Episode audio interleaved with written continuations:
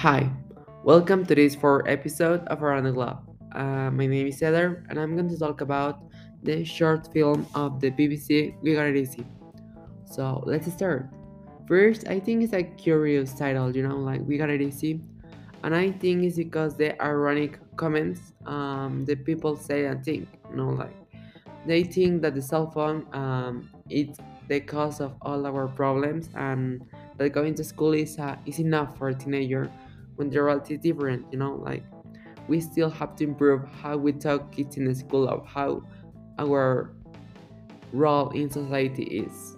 Um, the cases i was identified with is the social pressure of not being yourself 100% you're all the time because it can cause you embarrassment or shame sometimes and we hide that part of our person sometimes also um, i was unidentified when the case of the girl get her own photo without knowing um, some guy take that photo you know like it's a nasty thing to do but i think in my middle school i saw a lot of cases like that and i didn't i think that is disgusting but it still happened and it's a reality.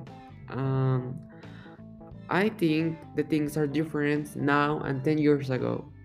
Uh, i think the students have more empathy to others. We trust in our friends more than maybe we should. Um, but we are not prepared for all of to solve all our problems you know like the communication the social media brings new problems but also new solutions you know like the communication is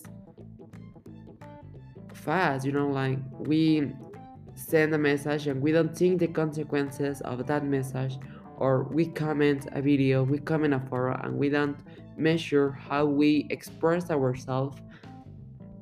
Um, so yeah i think uh, things are definitely different. Um, we also care about too much stuff. We have to care about homework parents friends but we don't have to care about how we look or we don't have to care how the people will think about us. I think that's something that is not nice to think.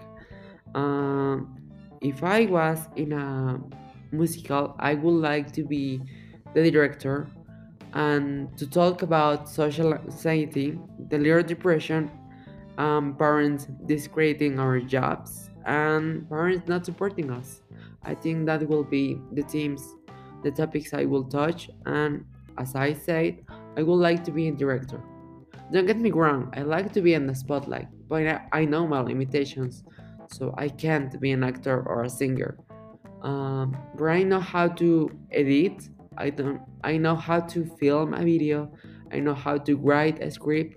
So I think I know the process in order to be a good director. You know. Finally, but not less important, we have the message to the adults. I think the message is pay attention to your kids, give them confidence to trust on you, and support them. You know, like maybe not with words, maybe it's difficult for you, but stay by their sides and support them. I think that is something it's really worth it when you do when you do it. Um, so thanks for hearing. Um, this is the end of the episode. Um, see you next episode.